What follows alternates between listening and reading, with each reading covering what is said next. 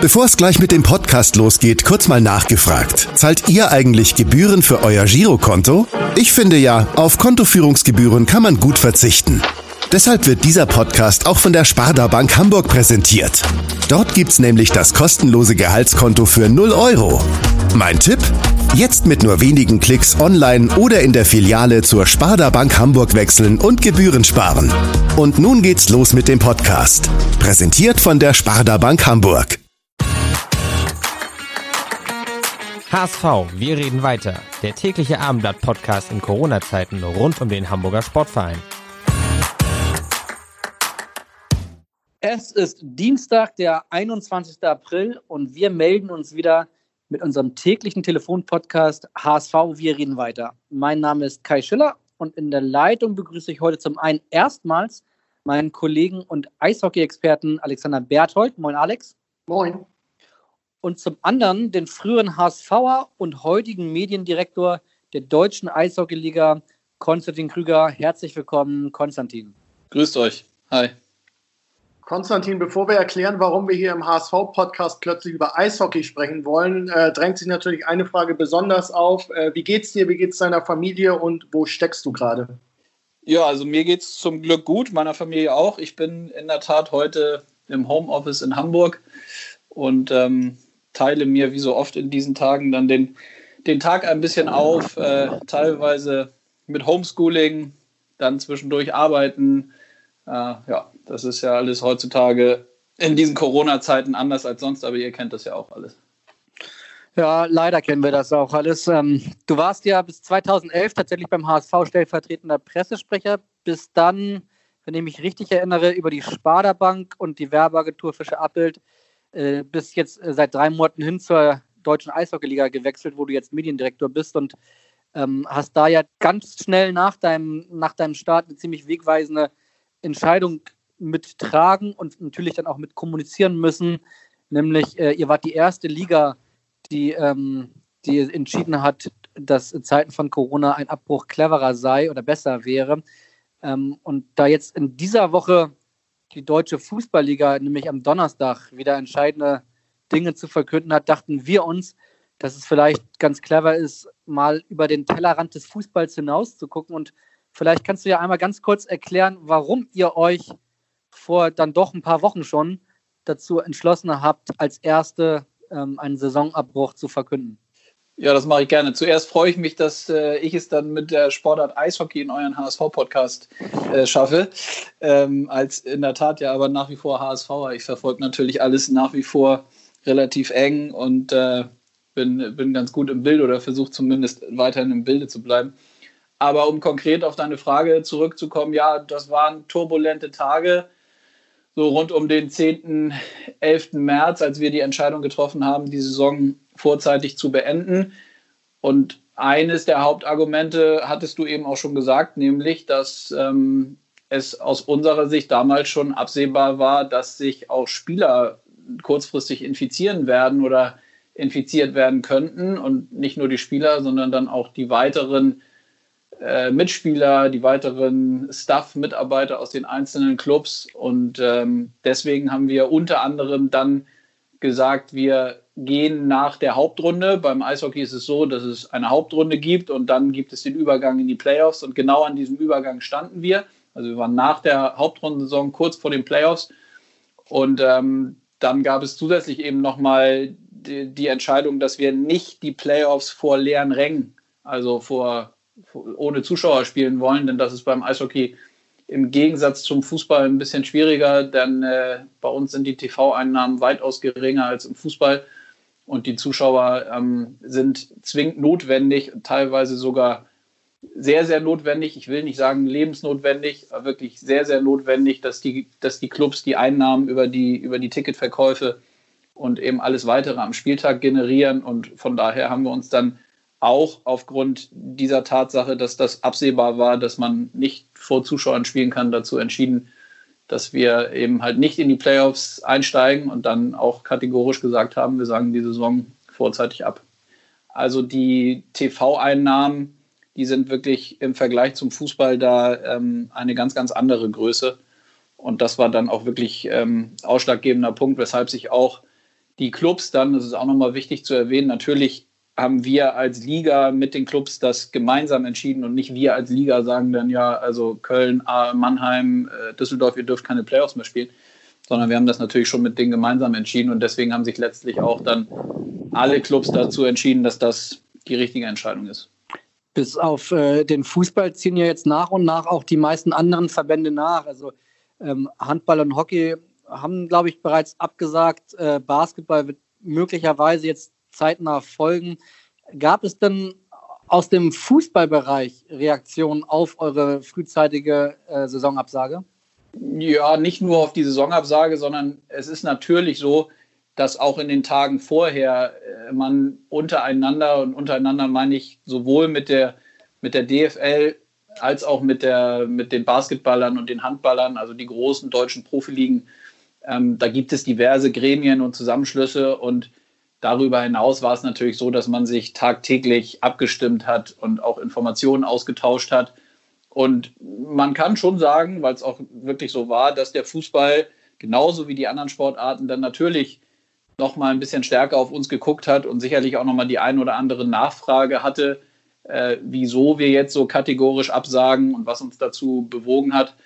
Wobei aus meiner Sicht wirklich auch nochmal wichtig zu betonen ist, dass man da, ich weiß, es ist immer das Schwierigste, aber dass man wirklich differenziert auf die jeweilige Situation gucken muss. Wir hatten als, als DL nochmal eine andere Situation als die Handballer, Basketballer oder Fußballer. Aber ja, es war so, dass die Fußballer da in den Tagen nochmal ganz genau auf uns geguckt haben. Wie ist denn generell der Austausch auch mit den anderen, in Anführungsstrichen, Randsportarten, also Basketball und Handball? Ähm, gibt es da sowas wie einen Zusammenschluss äh, der Verbände? Wie ist da der Austausch? Ja, der Austausch ist gut und eng, sowieso grundsätzlich schon. Und jetzt in diesen Tagen und in diesen Zeiten noch mal enger, würde ich sagen. Also Gernot Trippke, der Geschäftsführer der deutschen Eishockey-Liga, ist eng mit den anderen beiden Geschäftsführern der Basketballer und Handballer im Austausch, äh, weil natürlich im Gegensatz zu König Fußball die anderen drei Ligen dann schon ähnliche Probleme haben. Und ähm, das geht so weit, dass auch gerade die Medien in den Tagen danach oder jetzt so in den letzten, ja, kann man schon sagen, drei, vier Wochen auch diverse Anfragen an alle drei gestellt haben. Also, dass es da gemeinsame Interviews und, und Schaltkonferenzen gab. Also, der, der Austausch ist sehr, sehr eng. Du bist ja ähm, beim Eishockey dann bei dem Saison aus äh, mittendrin statt oder dabei gewesen. Beim Fußball bist du in Anführungsstrichen nur noch Fan. Was sind denn deine Hoffnungen oder Erwartungen vor der jetzt dann doch wegweisenden DFL-Sitzung am Donnerstag? Boah, das ist eine gute, eine gute Frage und zugleich auch, glaube ich, gar nicht so einfach zu beantworten. Aber grundsätzlich muss man, glaube ich, sagen, dass natürlich als Außenstehender, und da kann ich, kann ich mich gar nicht ausnehmen, wobei ich schon für mich reklamieren würde, dadurch, dass ich mal in, diesem, in dieser Blase Fußball-Bundesliga gearbeitet habe, ich nicht derjenige bin, der sofort äh, auch gerade negativ über die Entscheidungsträger oder, oder über die Entscheidung spricht, wie es teilweise die, die Fußballfans tun, die natürlich auch nochmal nicht diesen Einblick haben und nicht wissen, wie gewisse Entscheidungen möglicherweise auch entstehen und getroffen werden und da mit ganzem Herzen und, und, und, und so dabei sind. Ich glaube schon, dass grundsätzlich ähm, der Fußball und die DFL mit all den Entscheidungsträgern und den Gremien sich sicherlich diese ganzen Entscheidungen alles andere als einfach macht und ich weiß von dem DFL-Kollegen, mit dem wir auch und ich auch im Austausch bin, der in Berlin sitzt, der auch die Kommunikation unter anderem macht, dass da wirklich tagtäglich diverse Gespräche, Telefonkonferenzen äh, stattfinden. Und wenn es dann letztlich so ist, dass die DFL auch im Austausch mit der Politik sich jetzt dazu entscheidet und entscheiden kann, dass man ab, ich glaube ja, irgendwie ein Gespräch ist, ab irgendwie Mitte Mai, oder Anfang Mai dann wieder loszulegen mit Geisterspielen, dann würde ich jetzt erstmal sagen, dann werden sich das alle Beteiligten schon äh, gut überlegt haben. Und ähm, ja, wenn ich das als, wenn ich das jetzt nur als Fußballfan äh, beantworten soll, dann muss ich schon sagen, ja, also es ist zumindest ja in diesen schlimmen Corona-Zeiten eine Abwechslung, wenn ich mir überlege, dass am Wochenende äh, der HSV spielt und ich es mir angucken kann, wenn auch nur von der Couch, als äh, wenn ich die nächsten Wochen und Monate überhaupt keinen Fußball gucken kann. Dann nochmal eine Nachfrage, äh, nicht an den Fußballfan, sondern vor allen Dingen an den Medienprofi, der du ja äh, bist. Du hast gerade gesagt, dass ja DFL äh, mit, den, mit dem Verein zusammen äh, im Austausch mit der Politik ist. Und wie eng der Austausch ist, das konnte man jetzt gestern sehr deutlich sehen bei den Kollegen von äh, Bild, Bild TV, die ähm, so erst die Ministerpräsidenten Söder und Laschet im Interview hatten, die angedeutet haben, sie könnten sich den 9. Mai eventuell vorstellen zum Neustart und woraufhin dann zugeschaltet worden sind die Vereinsclubbosse von Borussia Dortmund und Bayern München, Watzke und Rummenigge, die sich darüber gefreut haben. Dann noch der DFL-Chef Seifert, der sich bedankt hat. Und am Ende des Tages ist nun heute noch neben der Berichterstattung, über zwei Seiten geht, auch noch eine ganzseitige Anzeige von Sky mit einem einzigen Wort, ja, ähm, und sich darüber freuen, dass es am 9. Mai weitergeht. Wobei man ja ehrlicherweise sagen muss, dass das alles eigentlich politisch erst endgültig nächste Woche Donnerstag, nämlich am 30. April, entschieden werden soll. Jetzt zurück zu dir als Medienprofi. Ähm, klingt ein bisschen nach Kampagne, oder? Ja, also erstmal nehme ich natürlich genauso wie ihr auch wahr, dass, dass äh, die Springer-Medien und auch gerade Bild massiv in das Thema Bewegtbild die letzten Tage und Wochen, auch gerade nochmal in Zeiten von Corona geht, was äh, ja schon, wenn man äh, das so verfolgt, schon erstaunlich ist, dass die mal eben kurz da, was die so alles auf die Beine stellen. Also das nehme ich zum einen wahr. Ja, und ansonsten, ich meine, letztlich du und ihr, ihr kennt es ja auch. Also in gewisser Weise gibt es immer mal wieder solche Anlässe und es wird auch immer wieder äh, Protagonisten geben, die sich diese Anlässe so zu, die, die Anlässe so zum Anlass nehmen, um dann so zu kommunizieren. Ich will das aber ehrlich gesagt gar nicht werten und bewerten. Letztlich muss das jeder äh, für sich selber entscheiden. Auch da glaube ich, die werden sich das gut überlegt haben. Und ähm, so wie du sagst, wenn da jetzt äh, die Entscheidung eigentlich erst aussteht, ja, dann warten wir doch mal ab, was da entschieden wird.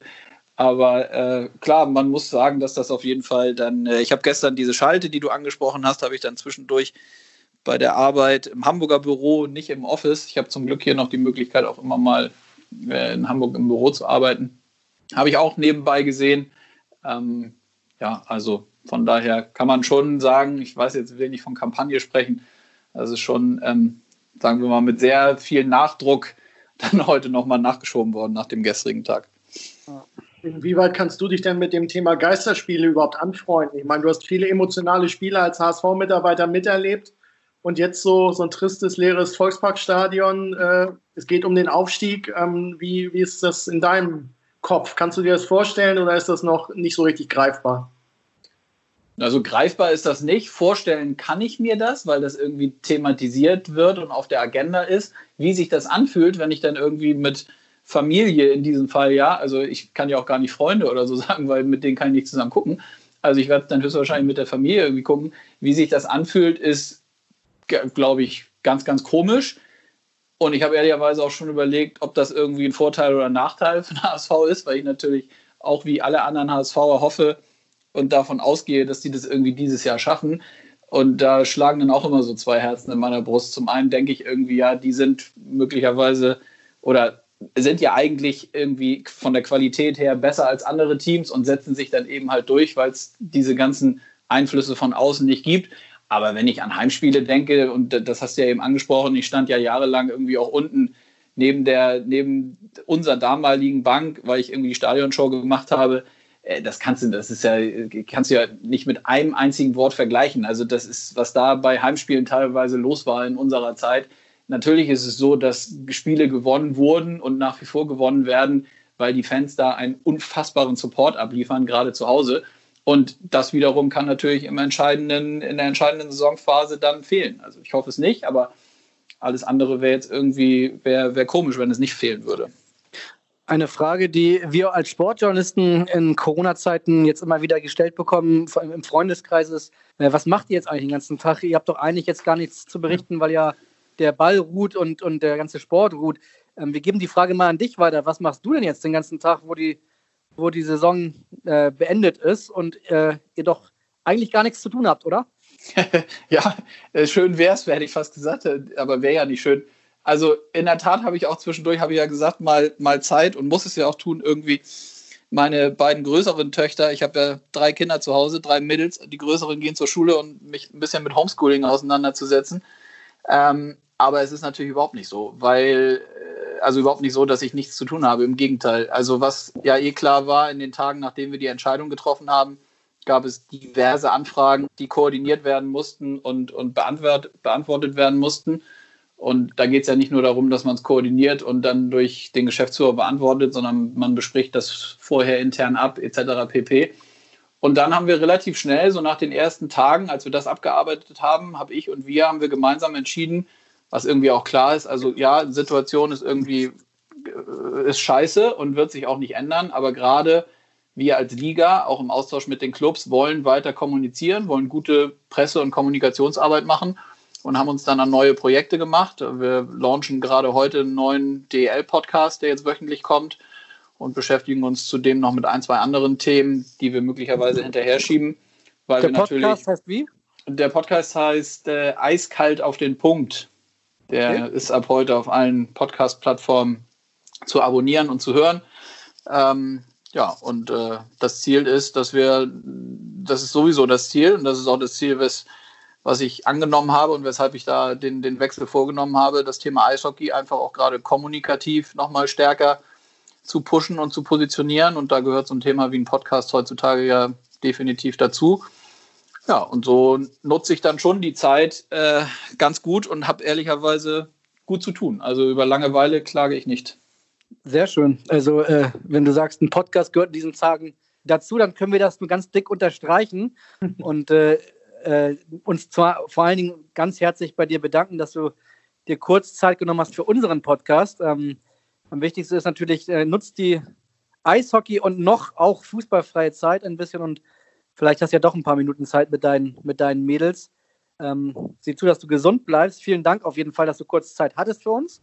Ja, ich danke euch auch. Hat Spaß gemacht. Bleibt gesund.